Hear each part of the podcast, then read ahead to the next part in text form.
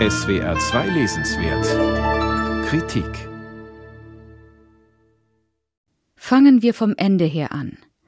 Nachdem Elke Büdenbender und Eckhard Nagel ihr Gesprächsbuch Der Tod ist mir nicht unvertraut fast fertiggestellt haben, stellen sie sich die interessante Frage Wie geht es uns jetzt nach unseren Gesprächen? In ihren Gesprächen setzten sie sich intensiv mit dem Leben, dem Menschsein und somit auch mit dem Sterben und dem Tod auseinander. Und Büdenbender fragt Nagel, mit dem sie seit 30 Jahren freundschaftlich verbunden ist: Was nimmst du daraus mit? Was bleibt? Nagel antwortet: Mich hat von Anfang an die Frage bewegt, ob wir uns darauf vorbereiten können, dass es eines Tages dem Ende zugeht.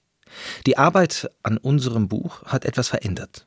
Ich habe mir tatsächlich sehr viel intensiver Gedanken über mein eigenes Begrenztsein gemacht, auf ganz unterschiedlichen Ebenen.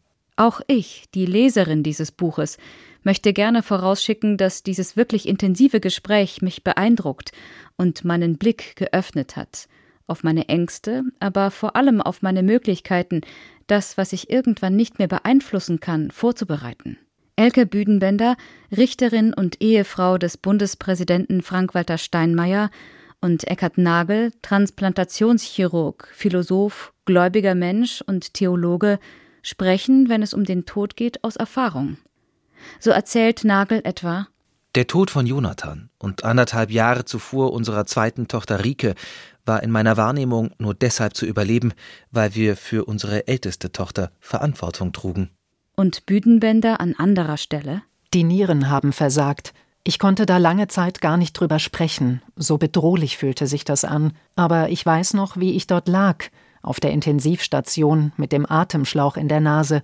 Und Frank ging raus und ich dachte, ich sehe ihn und mein Kind nicht wieder. Mit diesen persönlichen Auskünften und Einlassungen ist das Thema dieses Buches von Anfang an aus der Abstraktion herausgeführt.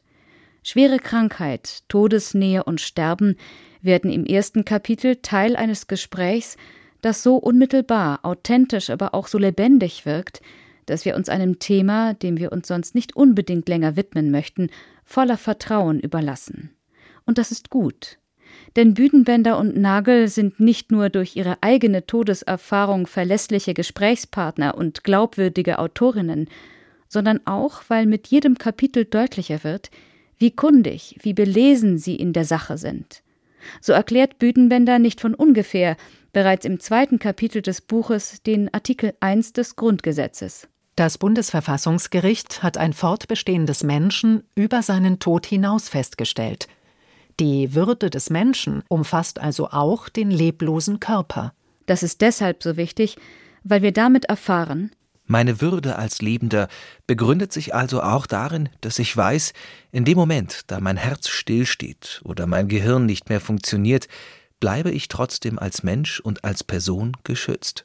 Vor diesem Hintergrund versteht es sich von selbst, dass ab nun alles in diesem Gespräch einen Platz haben kann, was uns Angst macht, sie uns aber auch nehmen kann. Wie wollen wir mit Kranken umgehen? Wie mit dem schwierigen Thema Sterbehilfe? Was ist der Mensch? Nur Materie, Körper und Geist? Gibt es eine Seele? Und nicht zuletzt leistet dieses Gesprächsbuch über sich hinausweisend eine große Sache. Es verweist sowohl im Text als auch im Anhang auf vielfältige Weise auf das Thema Tod in der zeitgenössischen Kultur. Bücher und Artikel, auch Filme, wie etwa jenen, der 21 Gramm heißt und in dem erzählt wird, wenn ein Mensch gerade verstorben ist, soll er 21 Gramm weniger wiegen als vor dem Tod. Und damit legt der Film die Antwort auf die vielleicht quälende Frage nahe, bleibt etwas von uns, wenn wir gehen? 21 Gramm.